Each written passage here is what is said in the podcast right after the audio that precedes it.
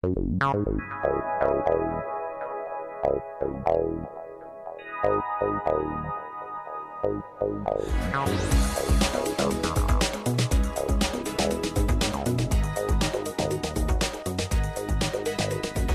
снова празднуем Рождество, и Рождества много не бывает. Знаете, ведь Рождество – это не 1 май, и это не День Конституции. Э, государственные праздники мы можем праздновать только один раз в год, и то в строго отмеренные даты. Вот. Но, как вы читали, наверное, Священное Писание, вы знакомы с Новым Заветом, и нигде мы не найдем, что написана дата рождения Иисуса Христа. Ну, нету такого. Вот сколько я не читал Евангелие от Луки, Евангелие от Матфея, ну нигде не написано, когда родился Иисус. Удивительно, почему? Потому что вот достоверно известно, когда Иисус был распят. 14 день месяца Нисан, день Пасхи. Иисус был распят именно в этот день. А вот про Рождество не написано когда. Поэтому мы можем и 7 и 25, собственно, праздновать его. Я вот думаю, почему же не написали, почему же евангелисты упустили такую важную деталь, не написали, когда же был рожден Иисус Христос из Назарета. Наверное, причин для этого может быть абсолютное множество, но я думаю, одна из них это то, чтобы мы не превратили этот праздник просто в выходной, в красный такой, знаете, день календаря, когда можно поспать чуть подольше. Некоторые Пасху превратили в такой праздник. Потому что люди, празднуя Пасху, они не вкладывают в этот праздник смысл, который мы видим вложен Господом через Христа и во Христе Иисусе. Итак, когда мы говорим о Рождестве, суть праздника не в дате, а в том, кто рожден и для чего. И апостол Павел в послании Галатам в 4 главе с 4 стиха говорит следующие слова. «Но когда пришла полнота времени, Бог послал Сына Своего, единородного, который родился от жены, подчинился закону, чтобы искупить подзаконных, дабы нам получить усыновление. Слава Богу за то, что мы не чужие, но сограждане святым и свои Богу. Когда настала полнота времени, Иисус Христос пришел на эту землю, чтобы усыновить тебя и меня, кого-то удочерить, кого-то усыновить, но Бог привлек нас, Бог позвал нас, Бог призвал нас в свою семью. И теперь мы не чужие, слава Богу, мы свои Богу. Аллилуйя!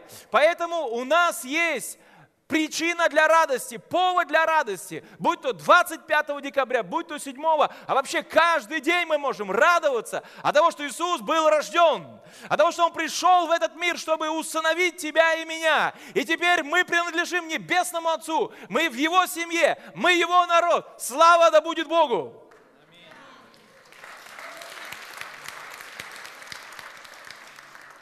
Рождественские события, как вы помните, они начались далеко не в Вифлееме. Они начались в Назарете. Потому что в Назарете э, жила Мария, в Назарете жил Иосиф, и в Назарете ангел явился и к ним, и к, и, и к ней, и к нему, и с ними разговаривал, и говорил им о сыне, и так далее, и тому подобное. Но мы читаем в Священное Писание, что когда наступило время, им нужно было покинуть Назарет и прийти в Вифлеем, город Давида. И я хочу, чтобы вы увидели карту, и увидели путь, который они прошли. Потому что, ну, для нас мы читаем Назарет, Вифлеем, как бы это, ну, просто разные названия. Но какое между ними расстояние им пришлось проделать, мы даже не представляем. А на самом деле они прошли с севера на юг, они прошли практически э, всю Иудею, весь и Галилею и так далее и тому подобное. И расстояние было где-то от 120 до 150 километров. Теперь, друзья мои, вы же помните, что Мария на тот момент уже была беременна она уже была практически на сносях. И когда мы смотрим на какие-то э, сюжеты, которые пишут художники, мы часто видим, что где-то Мария едет на ослике, да? Но ведь нигде в Библии не написано, что она была на ослике. И вообще не написано, что с ними был ослик. Ну, мы не читаем, по крайней мере, нигде у евангелистов. Поэтому, если все-таки придерживаться текста, им нужно было пешочком пройти. Представляете, беременные женщины, жара. Это не как сегодня в Петербурге комфортная погода, а это была жара. И им нужно было пройти 150 километров пешком. Ну, я так думаю, в среднем где-то 3, 4, 5 дней пути с беременной женщиной. И вот представляете, Бог им сказал, давайте дуйте в Вифлеем. И вот они идут, она беременна на сносях, вот так вот еле-еле идет. И вот они пришли в этот Вифлеем, а в Вифлееме их никто не ждет. Вот тебе и план Божий. Господь сказал, иди туда, а там тебя никто не ждет. Шли, шли, как говорится, и пришли. Стучаться в одну гостиницу, извините, все занято. Приходят в другую, извините, мест нет. И вот они ходят и ходят по этому Вифлеему, а никуда приткнуться-то и не могут. Слава Богу, за добрых людей пустили их в хлев. И сколько они там дней провели в этом стойле, никто не знает. Это мы читаем, у нас стихи, у нас там, знаете, в одном стихе все. Родила Мария и все. А ведь никто не знает, сколько они провели в этом хлеву. Потому что они пришли, и написано, когда же они были там, в Вифлееме, наступило время ей родить. Понятно, что они прошли перепись, их записали во все реестры, и теперь настало время рожать. И вот они все это время проводят в хлеву. Иисус родился в загоне для скота. И родила сына своего первенца и спеленала его и положили его в ясли, потому что не было им места в гостинице. В ту же ночь пастухи, которые пасли овец на поле, это была явно не зима, поэтому вряд ли это был январь, потому что зимой овец не пасут, увидели поразительное явление, Луки 2 глава с 8 стиха. Я в прошлый раз говорил о волхвах, а сегодня немного о пастухах. В той стране были на поле пастухи, которые содержали ночную стражу у стада своего. Вдруг предстал им ангел Господень, и слава Господня осияла их, и убоялись страхом великим. И сказал им ангел, не бойтесь, я возвещаю вам великую радость, которая будет всем людям, ибо ныне родился вам в городе Давидовом Спаситель, который есть Христос, Господь. И вот вам знак, вы найдете младенца в пеленах, лежащего в яслях. И внезапно явилось с ангелом многочисленное воинство небесное, славящее Бога и взывающее. Слава Вышних Богу! Почти как сегодня прославление. Слава, аллилуйя! И на земле мир, и в человеках благоволение. Когда ангелы отошли от них на небо, пастухи сказали друг другу, пойдем в Вифлеем и посмотрим, что там случилось, о чем возвестил нам Господь. И поспешив пришли и нашли Марию и Иосифа и младенца, лежащего в яслях. Вот давайте представим себе, а, вот пастухи сидят вечерком, да не вечерком, уже ночь на улице, ночь на дворе была. И вот они ночью у костра сидят, и я не знаю, чего они там делают, байки рассказывают, может быть, песенку какую-нибудь мурлычут, может быть, еще что-то, может быть, засыпают. Ну, в Израиле, насколько я знаю, я там не был, но как я знаю, там ночи темные. И вот ночь темная, они сидят возле этого костра, ничего не предвещало, и вдруг феерическое шоу у них на глазах. Они, я думаю, что просто там обомлели. Потому что они не ждали, не гадали, и вот на тебе – Вокруг была ночь, написано в Библии, что они ночью сидели у этого костра, и вдруг предстал им ангел Господень, и внезапно воинство небесное вместе с этим ангелом начало петь песню хвалы. Вокруг тишина, а там песни. Вокруг ночь, а у них тут зарево. Вот в нашей жизни очень много может произойти, если мы живем с Богом, вдруг. Вот когда ничего не предвещает, вдруг Савол ехал себе, ехал, никого не трогал, и вдруг, внезапно осиял его свет с неба, он упал на землю и ослеп. Вдруг, внезапно, когда они были в горнице, собранные вместе, шум с неба наполнил эту горницу, и они исполнились Духа Святого, и почил Господь на каждом из них в виде огненных языков. Вдруг, внезапно, в Бытие, в 12 главе, Бог заговорил с Авраамом, вот до 12 главы Бог вообще с ним не говорил. Говорил с его отцом, но не с ним. И вдруг он начинает ему говорить, Авраам, оставь землю свою, оставь родство свое и иди в землю, которую я укажу тебе. Вдруг он начинает говорить с Гедеоном, который в Офре сидит у дуба и ничего не ожидает от Господа. Вдруг он приходит ему и говорит, ты муж сильный, иди с этой силой и так далее и тому подобное. Вдруг он заговорил с Моисеем из куста, из среды огня. Ну кто бы мог подумать? А он Бог и взял и заговорил с ним вдруг. Дорогие мои, вдруг – это очень хорошее слово, которое мне очень нравится. Потому что вдруг это божественное вмешательство в историю мою, в историю моей жизни, в историю, может быть, даже страны, в историю, может быть, даже народа. Вдруг Бог, Он решает вмешаться и сделать то, что Он хочет, потому что Он творит все, что Он хочет на небе и на земле. Мне нравится слово «вдруг», потому что это слово говорит о том, что я Ему не безразличен. И если Он приходит и начинает вдруг действовать в моей жизни, значит, Ему есть дело до меня – с другой стороны, я понимаю, что Он суверенный. И будет то, что Он хочет, не то, что я захочу, а то, что Он захочет.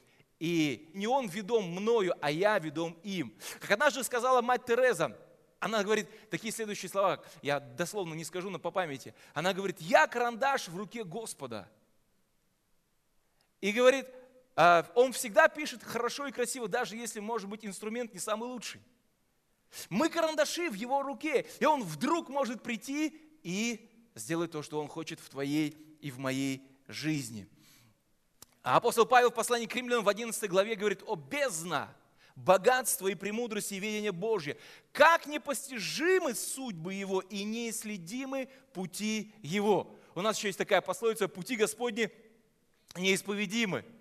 Апостол Павел говорит, непостижимы судьбы его, неисследимы пути его. И я знаю это не понаслышке, потому что я когда-то был, а, извините меня, медсестрой общей практики и вдруг стал молодежным пастором.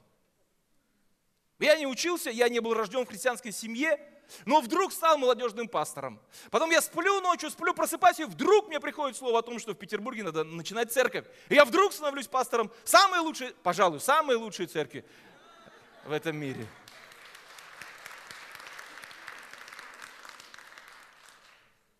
Вдруг, просто вдруг. Есть события, которые мы не спланируем никогда, но они произойдут. Никто не планировал этого. А пастухи не планировали.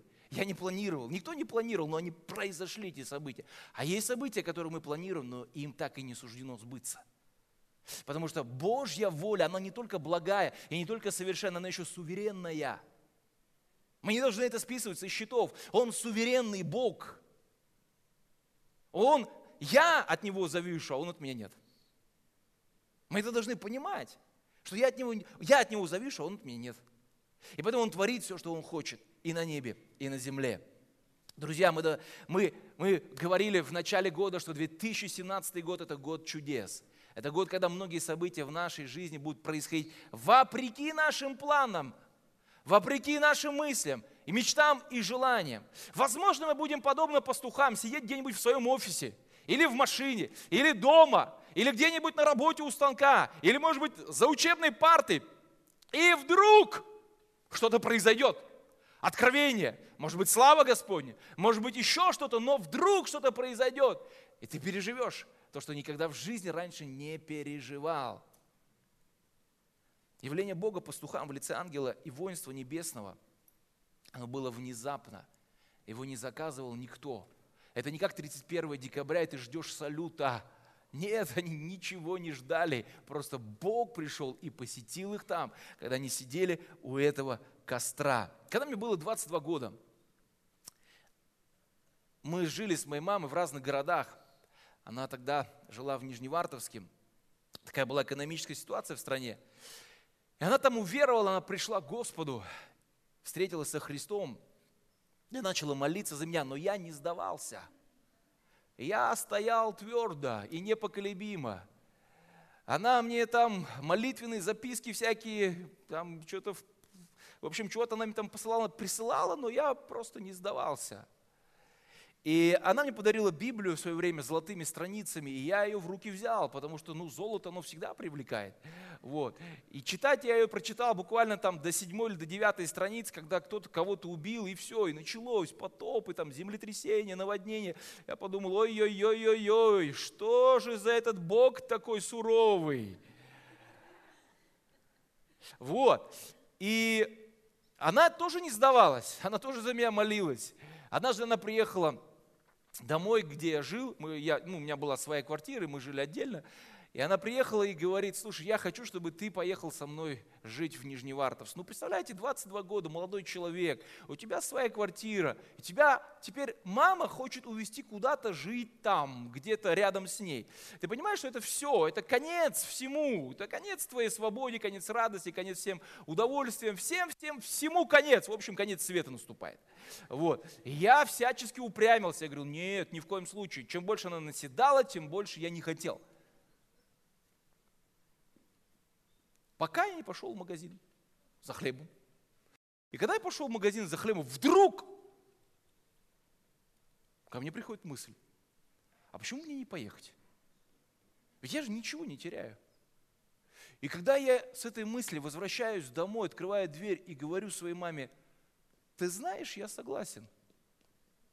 Она, наверное, как Захария, замолчала. Она до речи потеряла. И она быстро побежала, конечно же, покупать билеты, чтобы я не передумал. Но если бы я только в тот миг понимал или знал хотя бы, к чему меня это все приведет, вот это вдруг, что за всем за этим будет, я даже представить себе не мог, как Бог мог меня вытащить оттуда и перевести туда, для того, чтобы я стоял здесь. Вдруг, просто вдруг. Хотим мы этого или нет, но если мы живем с Богом в нашей жизни, периодически, причем независимо от нас, будет что-то происходить вдруг.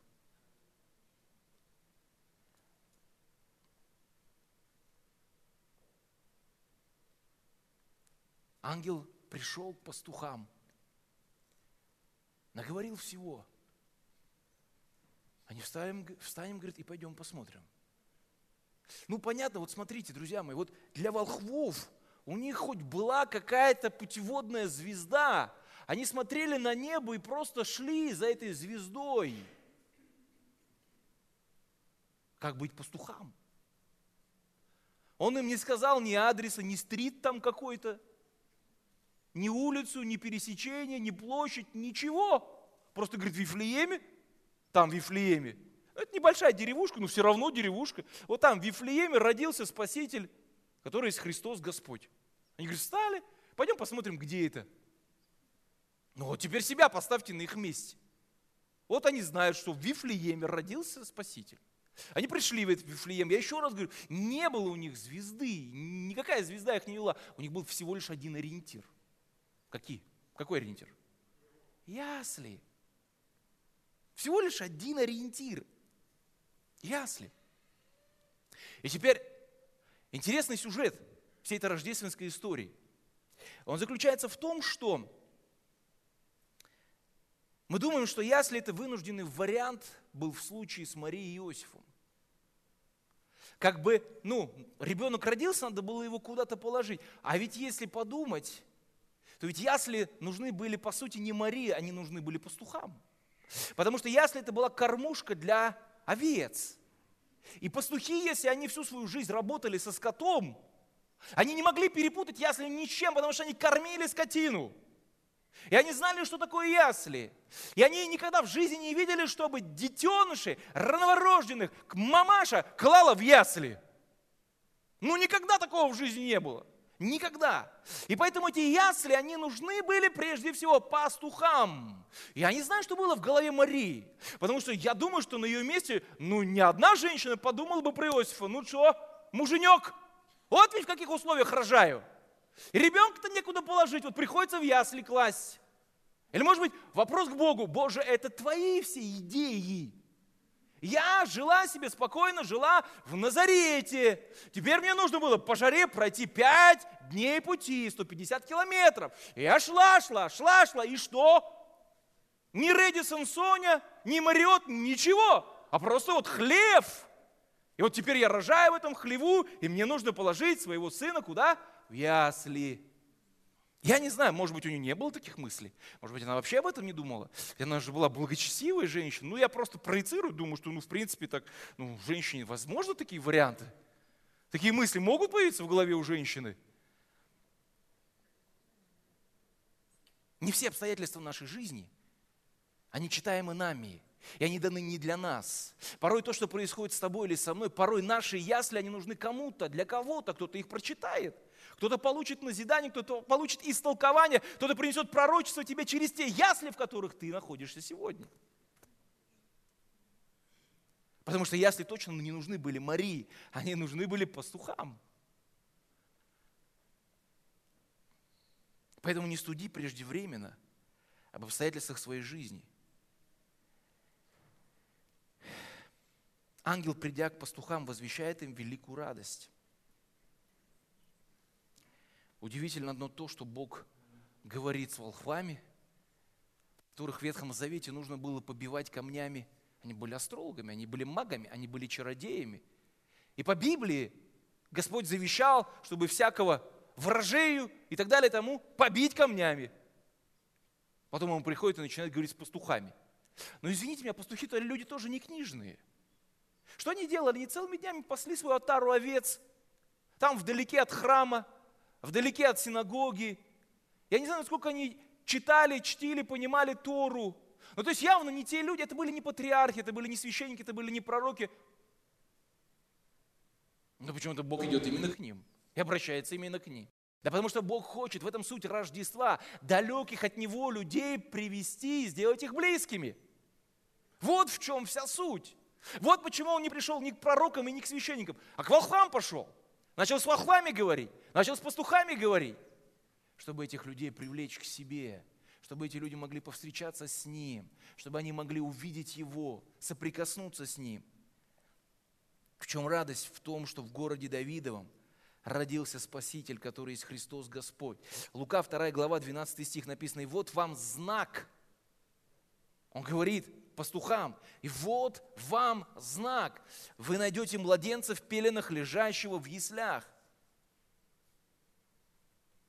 И дальше. И поспешив, они пришли и нашли Марию и Иосифа и младенца, лежащего в яслях. Увидев же, рассказали о том, что было возвещено – им о младенце, и все, слышавшие, дивились тому, что рассказали им пастухи. Позвольте, все? То есть там, кроме Иосифа и Марии, кто-то еще был? Кто? Написано, дивились, но на греческом языке это слово изумлялись, поражались. И все слышавшие, то есть там уже кто-то из ЗАГСа пришел, что ли? чтобы регистрировать ребенка, акушерская бригада, или кто там еще вообще был? Ну кто там был? Все слышавшие. Может быть, хозяин был гостиницы там. Потому что какая-то, у них там движуха в, этой, в этом хлеву непонятно. Сначала туда идут такие волхвы с дарами, потом гурьбой заваливаются пастухи. Не написано, сколько пастухов было. Гурьбой туда пастухи заваливаются. И что там, медом намазано, что ли? Что они туда все ходят, в этот хлев? Все слышавшие дивились. Мои предположения. Я представляю, вот Бог пришел, через ангела проговорил тем пастухам, что вам нужно прийти в Вифлеем, и в Вифлееме вы найдете Спасителя, который лежит в яслях. Повторяюсь, ни адреса, ничего. Я думаю, чтобы найти этого Спасителя, ну я имею в виду Христа, им нужно было просто идти из дома в дом, из амбара в амбар и стучаться. Э, простите, не у вас ли родился Спаситель? Что? Ну вот вы знаете, в Вифлееме должен родиться Спаситель. И у вас есть хлеб? Хлеб есть. А в хлеву лежит? Солома лежит. И больше ничего? Ничего не лежит. Э, извините, тогда не по адресу. Идут в следующий дом э, простите, вот вы знаете, в этом городе должен родиться Спаситель. Кто? Спаситель? Да, Спаситель. У вас есть хлеб? Есть хлеб. А в хлеву что-нибудь лежит? Нет, ничего не лежит. Э, простите, я представляю, сколько им нужно было пройти амбаров, сколько им нужно было пройти этих дворов, сколько нужно было услышать всего-всего-всего нелестного, а может быть и лестного. И мне кажется, что те люди, которые слышали о Спасителе, возможно, это предположение, возможно, что они вместе с ними присоединились и пошли искать этого Спасителя. И в конце концов, когда они его нашли и увидели своими глазами, и когда эти пастухи начали проповедовать, и с каждым словом, которое они говорили Марии, потому что для Марии это не была новостью, Мария и так все знала. Она складывала то, что Бог ей говорил в сердце свое. Просто это было подтверждение для нее. Это было в ее дух подтверждение. Но все остальные, они опешили. И говорит, вот Христос родился. Христос это помазанник Мессия. Они смотрят, где? Вот, вот в яслях, вот, вот сено, вот скотина, и вот Христос, вот помазанник, вот царь ваш. Простите, может быть, вы что-то перепутали? Может быть, истолкование было не то? Потому что я думаю, что глаза этих людей, которые пришли и вместе с ними округлились, когда они услышали, что эти пастухи начали говорить. Апостол Павел в первом послании к Коринфянам, в первой главе, 18 стихе, он говорит, «Ибо слово о кресте для погибающих и родство есть, а для нас спасаемых сила Божья – и вот я думаю, что юродство – это не только слово о кресте, но и о Рождестве. И дальше он продолжает. «Ибо иудеи требуют чудес, и елены ищут мудрости, а мы проповедуем Христа распятого. Для иудеев соблазн, а для еленов безумие». Благая весть всегда была, есть и будет соблазном и камнем преткновением. Рождение Иисуса – это соблазн. Как Бог может быть рожден? Поговорите об этом с мусульманами. Ну поговорите с ними. Как Бог может быть рожден? Сын Божий как может быть рожден? Если у него есть отец, значит должна быть и мать. Кто мать его?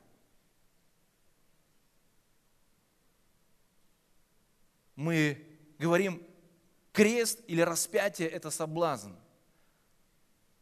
Как Бог может умереть? Поговорите об этом с иудеями. Но не только распятие, не только смерть, но и жизнь Христа – это соблазн. Ведь Он, будучи праведным и святым, был другом, мытарем и грешником. Ну как это все вместить? Ну как это все понять? Ну как это постичь? Да невозможно! Потому что все религии, которые были до Христа и после Христа, это все религии, которые человеческими усилиями строят себе дорогу в небо. Любая религия – это попытка человеку постичь, достичь вечности своими усилиями. Когда он шаг за шагом старается доползти, добраться, и никакой гарантии – что я достучусь до небес. Никакой. Вот поэтому, когда мы говорим о религии, там все так четко и понятно. Сделаешь вот этот шаг, потом вот этот шаг, потом вот этот шаг, и потом вот этот шаг.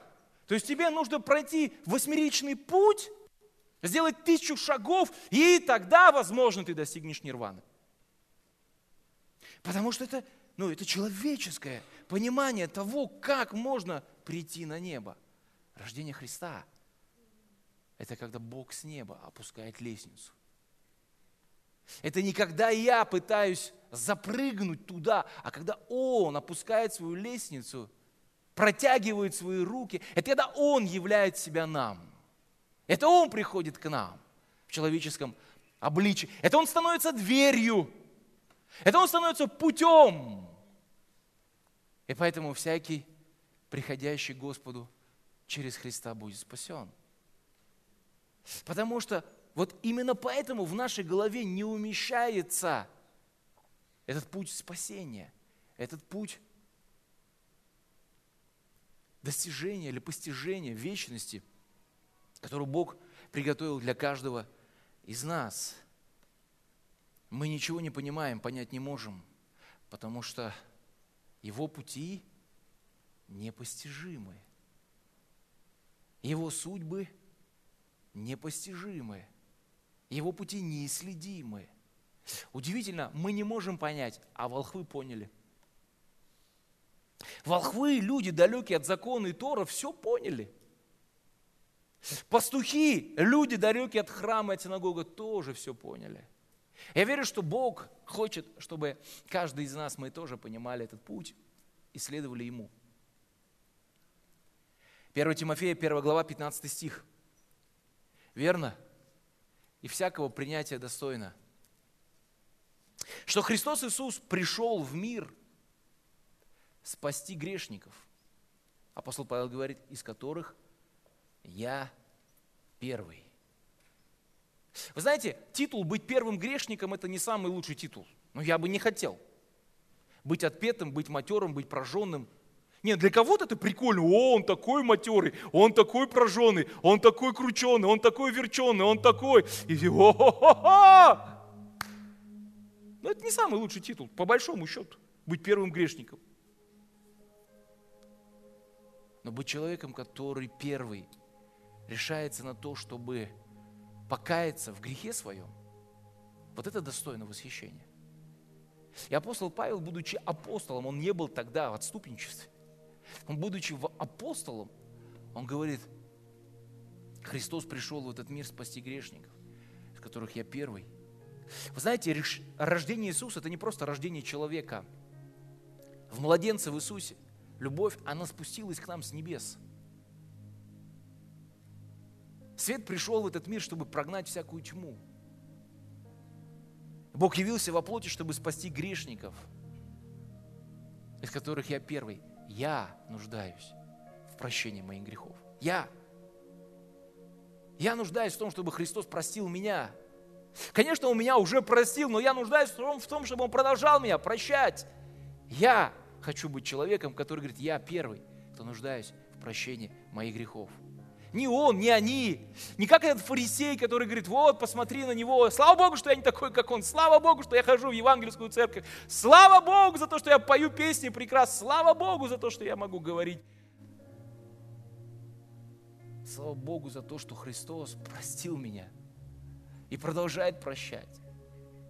Слава Богу за то, что Его милость, она не кончается, она не закончилась там в 2000 каком-то году, она продолжает быть сегодня милостью для меня – и я нуждаюсь в этой милости, как никто другой. Я нуждаюсь в этой милости. У Рождества нет даты. Потому что Христос рождается в каждом сердце в свое время.